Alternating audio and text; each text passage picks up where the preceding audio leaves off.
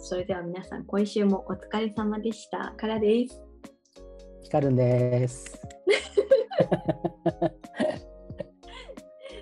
こちらの番組は10代の学生からいただいたお悩みや質問を一緒に考えたり10代のみんなに知っておいてほしい情報や知識中高生だけでなく私を含めた大人の気持ちもシェアする番組です中高生と大人の本音をつなぐラジオ番組というコンセプトとなっておりますのでなかなか大人にそしてお子さんに学生に言えない気持ちや思いをこの番組そして私からそしてで今月はヒカルンを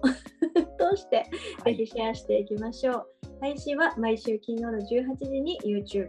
音声配信ではスタンド FM、Spotify などの各種ポッドキャストにアップします。カラフルラジオと検索していただくとヒットすると思いますので、ぜひお好きな媒体でチェックしてご意見やご感想等もいただけたら嬉しいです。また、番組の感想や今後取り上げてほしいテーマなどをくれるフォーマットリンクも配信の概要欄などに記載してありますので、お気軽にご利用ください。というわけで、はい。はい、折り返しですが、3週目ということで、ちょっとね、今週から見てくださっている方もいると思いますので、はい、ヒカルに軽く自己紹介を再度してもらおうと思います。はい、よろしくお願いします。はい、皆さん、あの、えー、新井光と申します。えっ、と、気軽にヒカルンと呼んでください。えっと、僕は14年前に女性から男性に戸籍を変えたトランスジェンダーです。今は一般男性として暮らしてるんですけど、えっと、アライを広める活動をしていて、えっと、オンラインを中心に発信をしています。アライというのは LGBTQ とか、えー、性的マイノリティと言われている人のあの味方になる人を指します。その、えー、アライがたくさん増えると優しい社会になっていくんじゃないかなと思って、えー、発信をしているものです。よろしくお願いします。よろしくお願いします。私の新井の師匠でもあるヒカルンといこうと思います。よろしくお願いします。では今日も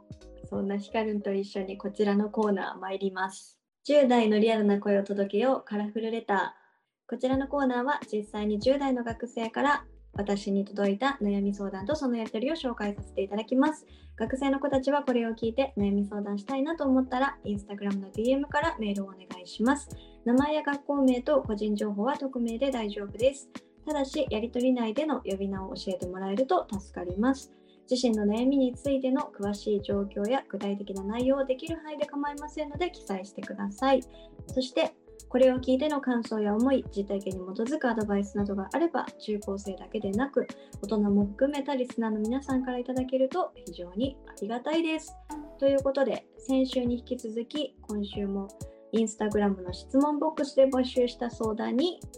2人で答えていこうと思います。はい。では今日も早速メールを読ませていただきます。はじめまして、突然すみません。えーと言います。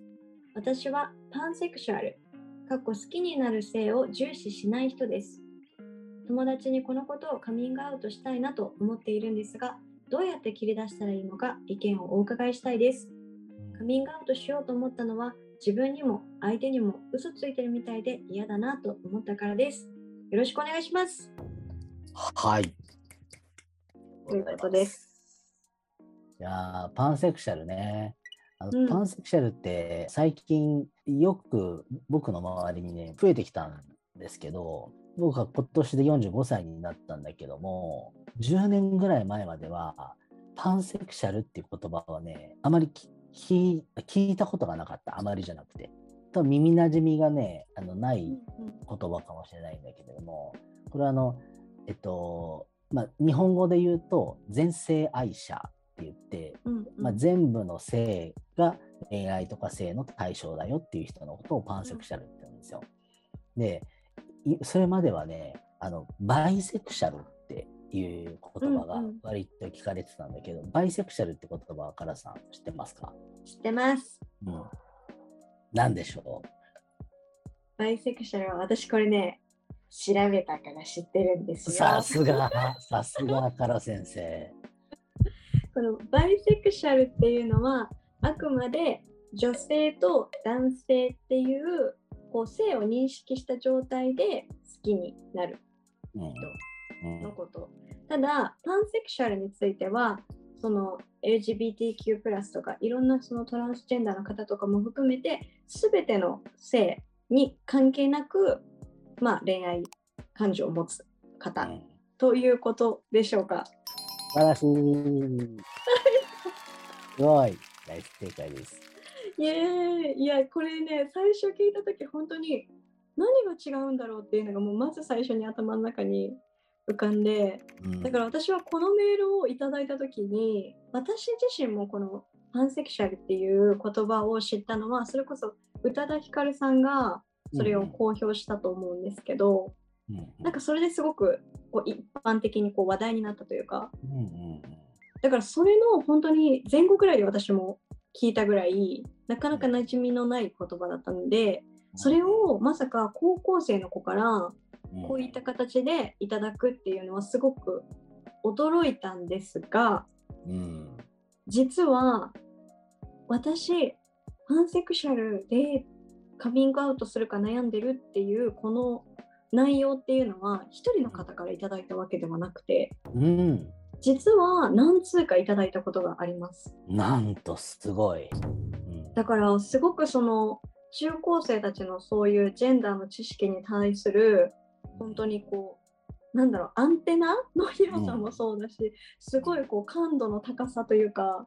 うん。すごいなっていうものも感じていてうんびっくりしているんですけれども。うんうんうんうんすごい。あのね、すごいよね。すごい。自分のその、いわゆるセクシャリティが、まあ、はっきりとしてるっていう段階ですごいし、決めてないというか、そういうところもすごいなと思うし、あのその人数も多いっていうのはびっくりだし、でもびっくりだけど、ちょっとなんとなく納得はししてるんだよね、僕は。うん自分が生きてきた時代とちょっと比較すると、20年ぐらい前までは全然パンセクシャルって言葉もなくて、うん。バイセクシャルか、いわゆるストレート、シス男性、シス女性みたいな、ノンケって言われてる人たちと、あと、まあ、トランスジェンダーと、あと同性愛者とぐらいな言葉しかなかったんだよね。うん。で、好きになる相手の性をこう、が関係ないよっていうことって、うん。もう本当ね、これから僕がどんどん増えていく可能性あるなって思うんだけど、自分のそのあり方、アイデンティティのあり方と、まあ、直結するわけではないんだよね。自分が男である、女である、トランスジェンダーであるとか、うん X ジェンダーである、ノンバイナリーであるっていうのと、その性的指向っていうのは一致しない場合もあるんだけど、誰を好きになるって自由なんだよね。うんうんそのやっぱり友達にそれをカミングアウトするときに難しさがあるっていうのは、うんと相談してくれた方もね感じてるのはさ、男は自分は男だって思って女が好きっていうのが大前提にあるっていうのをなんとなく分かっててでも自分そこから違うからなんかどう説明したらいいんだろうっていうところで迷ってると思うんだよ。確かにしかもこうさっきのバイセクシャルとパンセクシャルの違いっていうところもあったけどパンセクシャルっていうことを公表するというか相手に伝えようと思った場合カミングアウトしようと思った場合いろんな性について相手に知ってもらっておく必要も少し感じたりするんだよね。そうそうそうそう。なんかやっぱそこに対しての理解も得られないとまあそれはまあどこまでを求めるかっていうことにもよるのかもしれないけどなかなかこう理解してもらうのにちょっと時間がかかるのかなって。そうだね。ただね、僕はこの先、その説明もいらなくなる時代来るんじゃないかなって実は思ってて、例えば僕僕は恋愛の対象が女性だけなのね。でうんうんあのまあ、その例えばその相談者の方のようなパンセクシャルのことを話したときに、うんあのちょっとね、お女の子が好きなんだよねって僕が言ったとしたら、うん。あそうなんだ、自分パンセクシャルって言われたら、うん。あの、あ、そうなんだで、多分終わると思うんだよね。うん。うん、それは知知知恵があるからなんだけど、逆に言うと、異性愛者って異異性しか好きにならないっていうさ、うん。っていうのは、ちょちょっと限定的なんだよね、パンセクシャルに比べたら。うんそうだ恋ね。愛の対象が。だからね、パンセクシャルってね、すすごいわけ。こ心の、恋愛の、なんつうの、うん、バランス感覚みたいのが、ジェンダーフリーの感覚がすごいあるというか、でそういう人ってやっぱりい優しく優しくなれるんだよねいろんなものに対してうん柔軟に物事を見れたりとかする人が多いなって思うからどどんどん増えていくんじゃないかなとあの好きになった人が好きうん。っていうね、広いんだけど、うん、めちゃくちゃこうシンプルだし、自由で、なんかこう、どう表現していいかわからないよね。セクシャルっていう、うんセクシャリティについては。好きになった人は好きなんだけど、うん。うんそこで相手がピンとこないってなったらそれはその性に関しての知識とか情報が、その人はアンテナがちょちょっと低めというかうん。男が女を好きになるのが当たり前でしょみたいな。逆にうん。女が男を好きになるのが当たり前でしょっていう感覚を持ってる人はやっぱりうん。まだまだ感覚が古古い今あの、えっと、この時代多様性の時代って言われてる中でそんな感覚だと取り残されちゃうよぐらいな気持ちでいてほしいんだよねパンセクシャルをうん自覚自認してる人たちは。だからそのあたりはね先進的だぜぐらいな感じで いや、本当にそう。パンセクシャルって言ってるだけで、おーって思う。なるなるなる全然なるすごい。うんいいけてるねーってちょっと思っちゃうね。いけてるよもうすごいすごいなと思ってなんかかっこよさすらかん感じる。感じるよ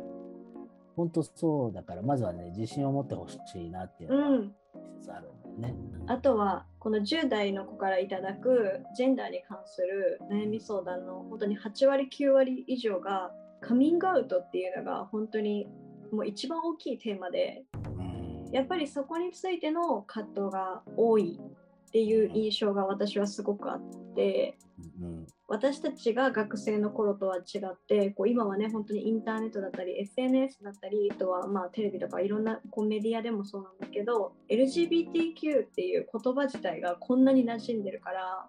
こう自分の性についてとか自分のセクシャリティについてどういうところに自分がいるのかっていうのを探したり分かったりっていうこと知識を得るっていうことはすごくできるんだけどそれを今度シェアしていくっていうところでつまずいちゃったり孤独感を感じるっていう子がすごく多いなって思ってて。でそこについては私自身自分は、まあ、好きな人はもう自分がもう選んだ人だと何でもいいんじゃないっていう感じでいるんだけど、うんなんかいいじゃんみたいうん。な素敵な人だよみたいな感じでいるんだけどで別にそれをこう言う言わないっていうところについても、まあ、その人の自由だっていうところはすごく理解しているしそれを尊重してあげたいなっていうふうに思うから絶対嘘とか騙してるとかっていうこう後ろめたさうん。みたいなことは一切感じなくていいんじゃないかなっていうふうに思うんだけどそういう LGBTQ とか性的マイノリティな子たちからするとやっぱりそれでもいやでも言ってもさっていうところがあるんじゃないかなってそういうところがやっぱり不安なんじゃないかなっていうふうに、ね、実際こうね信頼してこの人なら大丈夫って思って言ったけど裏切られてしまったりこうアウティングって言ってこう関係ない人に言っちゃってうん。っていうことも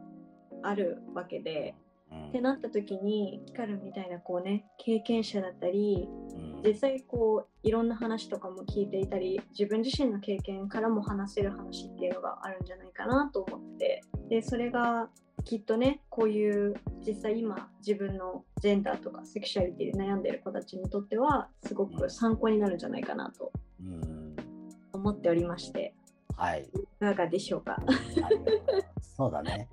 やっぱカミングアウトしたいって思うその根源っていうのはさ、うんその人ともっと仲良くなりたいと思ってるんだよね。うんうん仲良くなりたいから自分本当の自分を知ってほしい。自分はこう、実はこうなんだよって。例えば僕は沖縄出身、沖縄県生まれなんだよとか、血液型は O 型なんだよとか、ケーキはティラミスが好きなんだよっていうのを 言いたいわけよ。言って、うんうんまあ、共通点があれば、あ、俺うんも俺もってなるし、うん共通点がなかったとしても、うん。え、沖縄生まれなの？自分福岡だよとか、なんかそういうなんかちょっと近い感じで意気投合したり、あの関係が深まったりするんだよね。うん。違ったとしても、え、ティラミス食べたことないんだけど、どんな味すんの？みたいな感じで、うんうんあの相手が反応してくることもあるし、で、そのカミングアウトするのは自分を知ってほしい。相手のことを大事に思ってるっていうこと。でその難しさっていうのは性に関しては特にちょっとハードルが高いっていうのは、うん、僕すごい経験あるんですよ。今でこそこ見た目もおじさんだけど女の子だ女の子にしか見えない時には自分が男としてあなたのことを好きですっていうことを伝えるのはねあのちょっと難しかったんだよね。いや女友達じゃんみたいな女の後輩じゃんみたいな風に、あの思われてたから友達としては見れるけど、まあ、恋愛対象としては見れないって言われて、また単に失恋をしたっていうだけなんだけどさ、うん、友達にその自分のアイデンティティを分かってもらう時には切り出し方としてちょっと説明の段階がこう必要だから僕がやってきたことちょっと言おうかなと思います。うん、まずね体の治療する前は実は女性が好きなんだよねっていうと相手の方はあ同性愛者なのかなって思うわけまず。うんうんうんうん、それはなぜかというと相手から見たら僕は女の人だから。うん、まだ戸籍も変えてないし自分のそのアイデンティティのこと言ってないからねそうじゃなくて例えば自分のアイデンティティが体と同じ体も女性、えー、心も女性で、えー、恋愛の対象が女性だったらレズビアンだしでもその認識してる性は別に関係なくてパンセクシャルっていう場合もあるんだよね。うんうんうん、だからどっちを先に言うかってすごく大事なわけ。特にパンセクシャルの人は自分のその性自認が、えっと、体と一致してるかあの違うトランスジェンダーなのかっていうことによっても全然違うからまずは性自認が違うんであれば先にそっちを言った方がいいんだよね。自分は本当は女の体だけど自分のことを男と思ってるとか男と女のどっちでもない、まあ、ノンバイナリーなんだっていうことも一つ先に言った。上でで好きになる対象はあの性別関係ないんだよねっていう話が必要になってくる。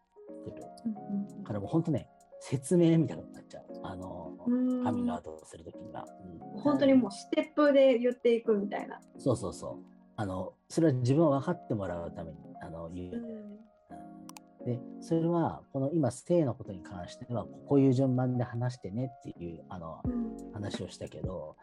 例えばさ喘息持ちの人とかもいるじゃん。僕昔喘息持ちでアトピーもあったんだけど、周りはさちょっとアトピーでなんかちょっとザラザラしてるからなんか手つなぎたくないみたいな風であの言われたこともあるのね。でも今薬塗ってるから手つないでもうつるもんじゃないんだよ大丈夫だよってこう説明してたわけ。うんうんうん、それとあの、まあ、ちょっと近い感覚を持ってほしいなと思ってて相手に自分のことを知ってもらう時には伝わるようにあの伝えていく。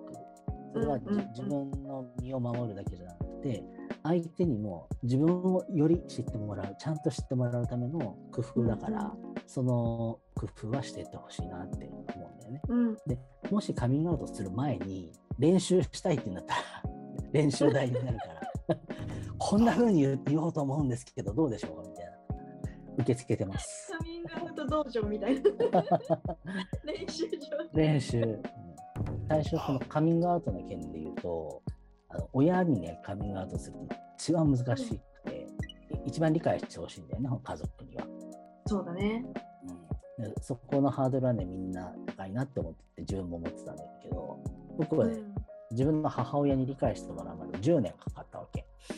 最初にあの知られてから10年かかって、うん、父親に至っては20年以上かかってるんだよね。でもカミングアウトされた側も理解したいって知りたいって思ってくれてるっていう気持ちはあの忘れないでほしい、うん、そその理解できなくてどうしたらいいか分かんないっていう葛藤を持つっていうのは、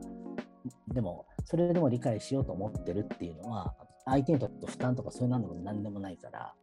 それはお互いそういうことだね。それは忘れないでほしいかなと思う。言ったことで苦しませちゃうんじゃないかなとかそう思う必要は全くないうん、確かに。親子間だと世代が違うからやっぱり今私たちが喋っていることよりまたさらに時代が遡ったりして情報がない時代を生きてきたり当たり前に2つの性しかない中で男は男女は女で両方が異性を愛するっていうのがもう絶対みたいなもう本当にいろんなことが変わる前の知識で生きてきた人たちだったりするわけじゃないにもう毎日のように変わる 性の情報をいきなりドンってぶつけたらね確かにパニックになるよね。なるなる。カミングアウトする側も今まで自分が常識と思ってたものと違う情報が入ってくるから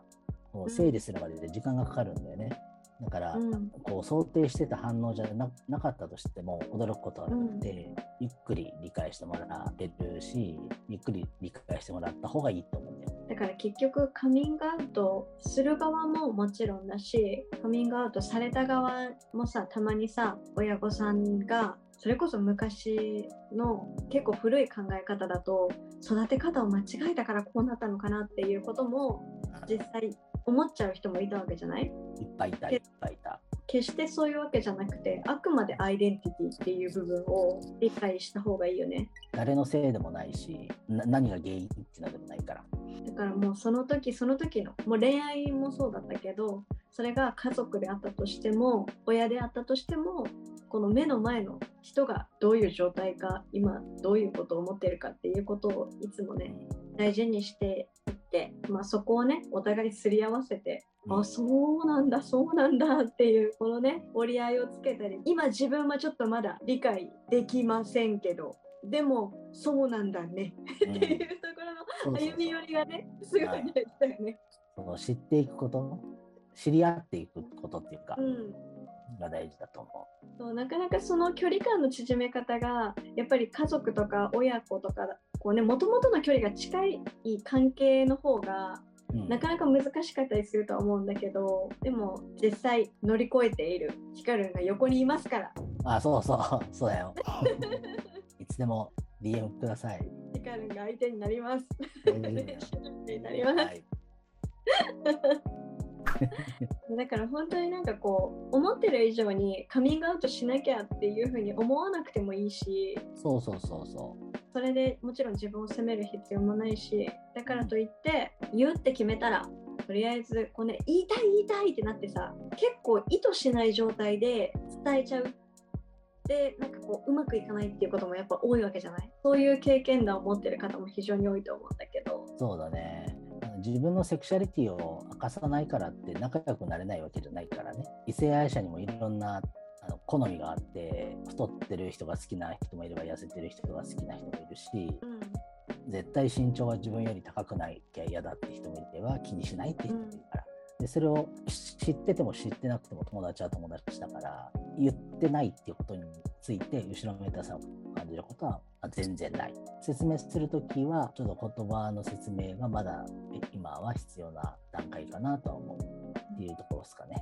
あとはやっぱり私が思うのはそれこそねこの子もそうだしあとは他の子からパンセクシャルっていうことでカミングアウトをいつするかみたいな相談が複数あったよっていうことを言ったんだけどこう自分もその教育現場とかにいる感覚としてかなりそういう感度に差があるというか知識のレベルにも本当に差があると思うね。それは大人の世界でももちろん感じるんだけど多分学生の世界だったらなおさらそうなんじゃないかなっていうふうに思っててやっぱりそういうふうな状況で相手がどれぐらいこう理解できる状況かとか受け入れられる状況かっていうのを見誤ってうん言ってしまうと結構リスキーだとうん思うんだよね。ちなみにそれこそヒカルンがうんこう家族ではなくて友達に言ったのって初めてっていつですか、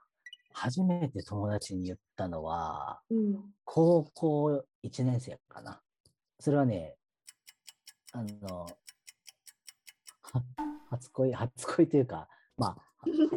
恋、まあ、初恋ではないけれど、好きな子に好きって言った時にかな。うん、あじゃあその告白の時にそう。そうそうそう。で、まあ、それは、もうオッケーだった。うん、なんか、オッケーだったわけじゃないけど、あの、あ、そうなんだって受け入れてくれたっていうか、あじゃあカミングアウトとしては成功したっていうか。成功したの。うんうんうんうん成功して、ちょっと恋人同士みたいな感じにもなったんだけど、うんでもね、失恋した。失恋した。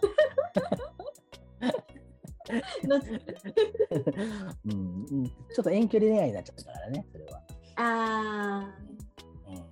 だから、だけど、うん、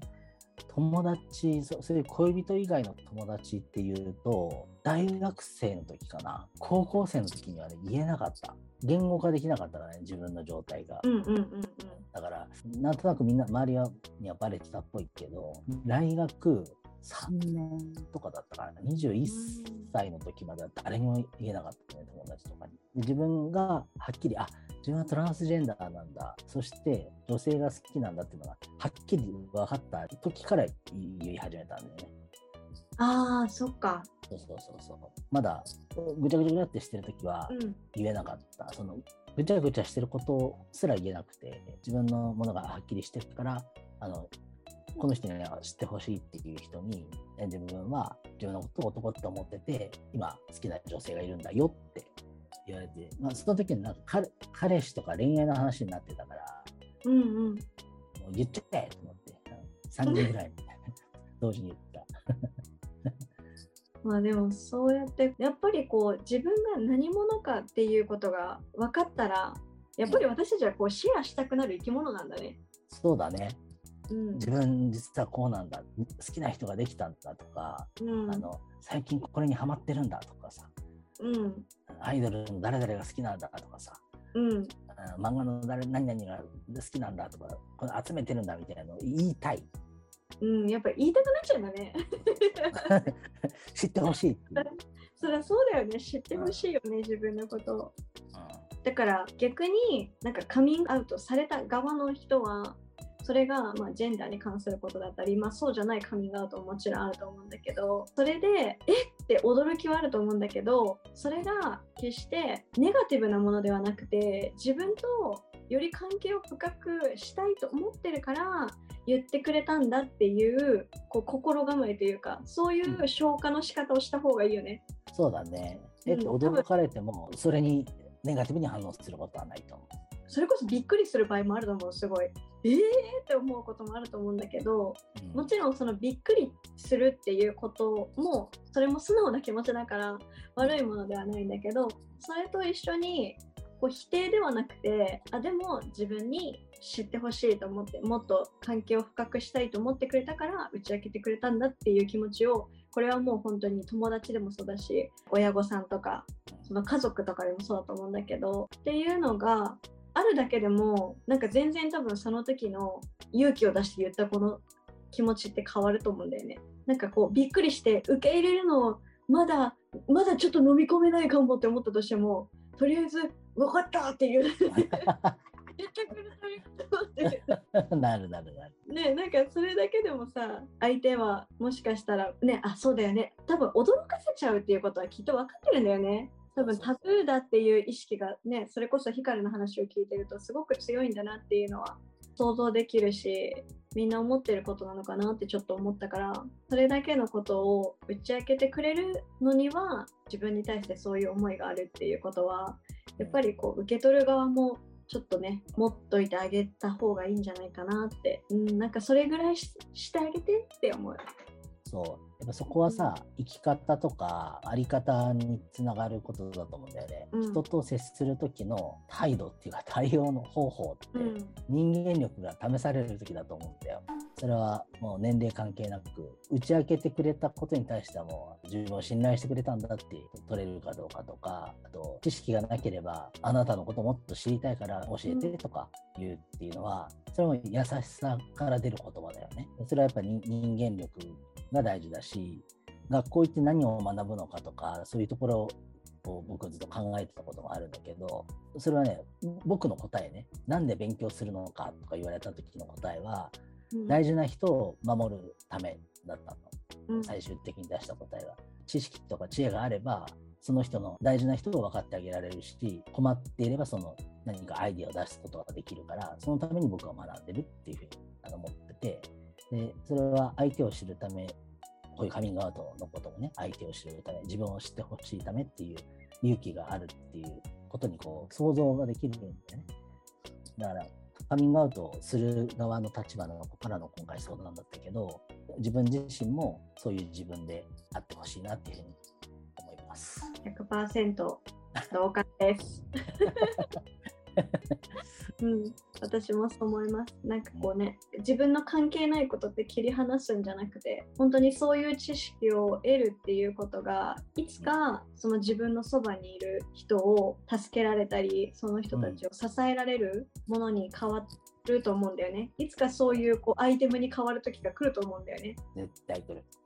そうだからその時に自分が準備して知識を持っていれば、あそうなんだ言ってくれてありがとうって言えるんだけどその時自分が例えばそういう情報ってなかったらそこでまた一から知識を勉強してこうステップアップをこうねこうベビーステップでこう積み上げていかなきゃいけないんだけど、その時に相手にこうスッて寄り添えるためにきっと情報とか知識とかって